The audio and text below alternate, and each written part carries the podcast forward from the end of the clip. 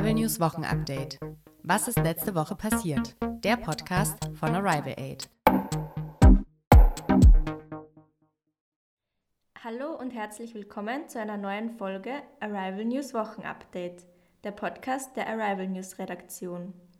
Wir sprechen heute darüber, was uns letzte Woche beschäftigt hat.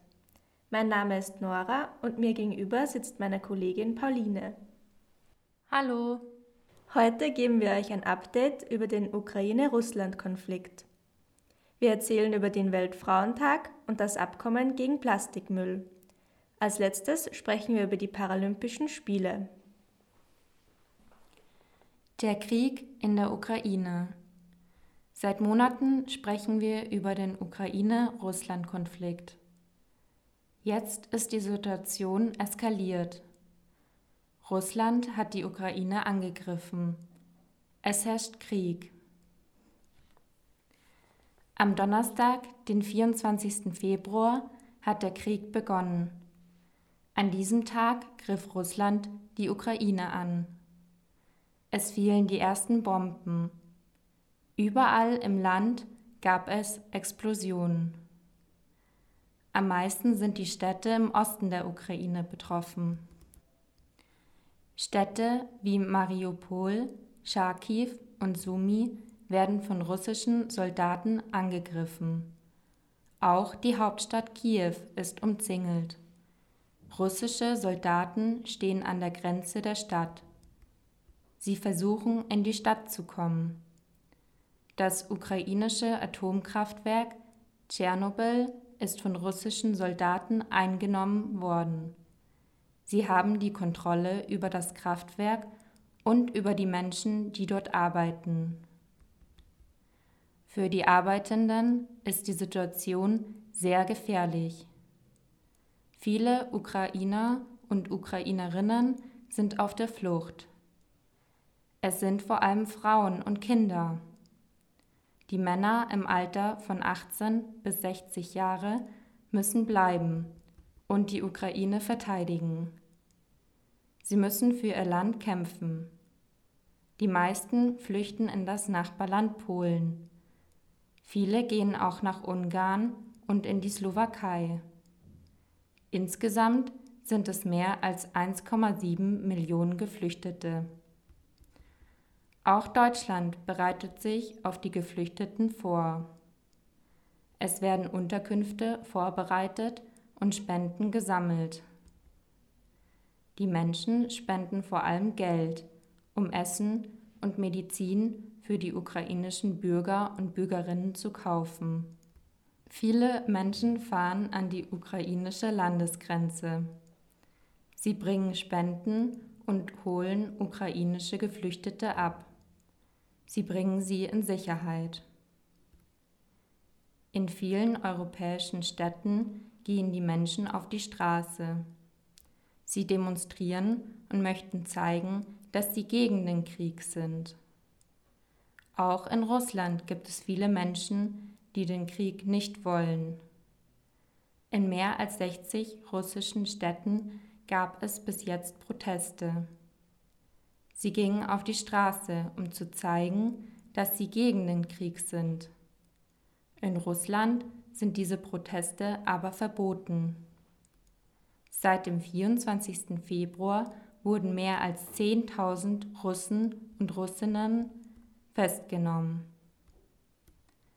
Am Donnerstag gab es ein Treffen zwischen der Ukraine und Russland. Viele hofften auf eine Waffenruhe, also dass der Kampf zumindest für eine kurze Zeit beendet wird. Es gibt aber kein Ergebnis. Der Krieg geht weiter. Wenn ihr noch mehr über die Situation in der Ukraine erfahren wollt, dann hört euch unsere letzte Podcast-Folge an. Dort erfahrt ihr mehr über die Entstehung von dem Krieg und welche Rolle die EU und die USA dabei haben. Der Weltfrauentag. Der Weltfrauentag findet jedes Jahr am 8. März statt.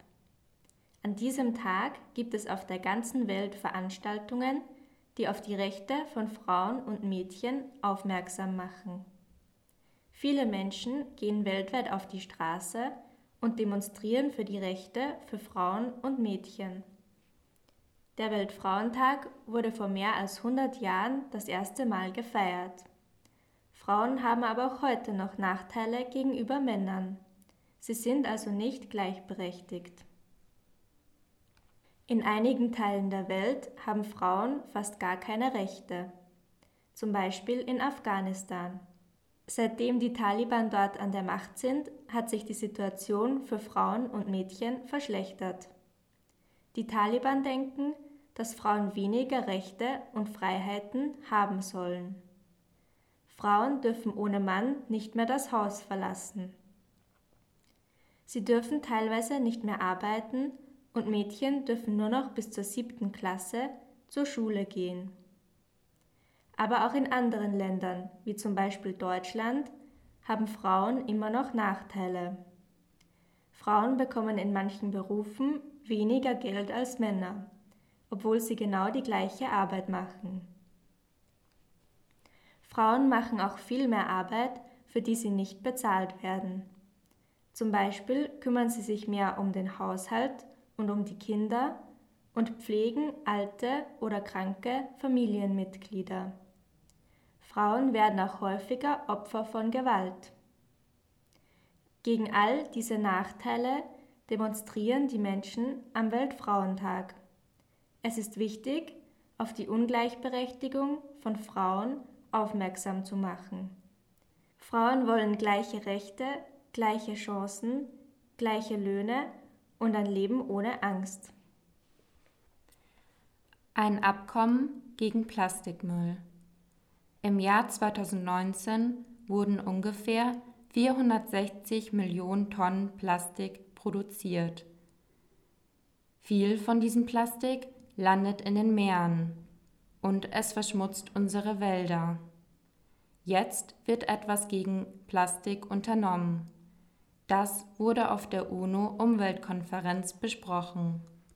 Die UNO-Umweltkonferenz fand Anfang März in Nairobi, der Hauptstadt von Kenia, statt. Es ist ein Treffen zwischen vielen Ländern. Auf diesem Treffen werden neue Regelungen für die Umwelt beschlossen. Die Vereinten Nationen sprechen von einem historischen Moment, von einem Moment, der wichtig für unsere Geschichte ist. Es ist das erste Mal, dass die UNO etwas gegen den Plastikmüll machen möchte. Und es ist das erste Umweltabkommen seit dem Pariser Klimaabkommen im Jahr 2016.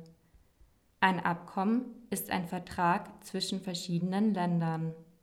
Es soll Plastik im Meer und an Land verhindern. Es soll vor allem weniger Einwegplastik geben, also Dinge aus Plastik, die man nur einmal benutzt, wie Plastikteller oder Plastikbecher.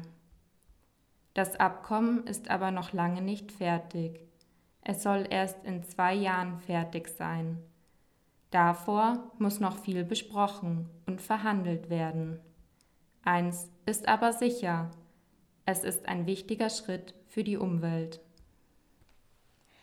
Die Paralympischen Spiele. Die Paralympischen Spiele nennt man auch Paralympics. Sie finden immer ein paar Wochen nach den Olympischen Spielen an denselben Orten statt. Genau wie die Olympischen Spiele finden die Paralympics alle zwei Jahre statt, abwechselnd als Sommer- und Winterspiele. Bei den Paralympischen Spielen treten Menschen mit Behinderung in verschiedenen Sportarten gegeneinander an. Die Menschen sitzen zum Beispiel im Rollstuhl, es fehlt ihnen ein Arm oder sie sind blind. Die Sportler und Sportlerinnen mit Behinderung werden in verschiedene Gruppen eingeteilt. Dabei wird geschaut, welche Art der Behinderung sie haben.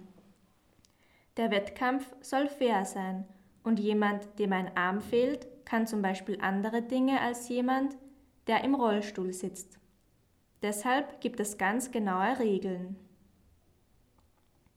Im Jahr 1948 gab es schon die ersten Sportspiele für Menschen im Rollstuhl in London. Damals gab es viele Menschen, die im Krieg verletzt worden sind. Die ersten offiziellen Olympischen Spiele für Menschen mit Behinderung gab es 1960 in Rom. Die Paralympics sind sehr wichtig, weil sie Menschen mit Behinderung die Chance geben, an einem großen Sportereignis teilzunehmen. Dieses Jahr finden die Paralympics vom 4. bis zum 13. März statt. Es nehmen 564 Sportler und Sportlerinnen aus 46 verschiedenen Ländern teil. Das Team der Ukraine bekam bei der Eröffnungsfeier besonders viel Applaus. Die Ukraine nimmt mit 20 Sportlern und Sportlerinnen teil, obwohl es in dem Land gerade Krieg gibt. Russland darf dieses Jahr nicht teilnehmen. Damit endet unser Nachrichtenpodcast in einfacher Sprache für heute.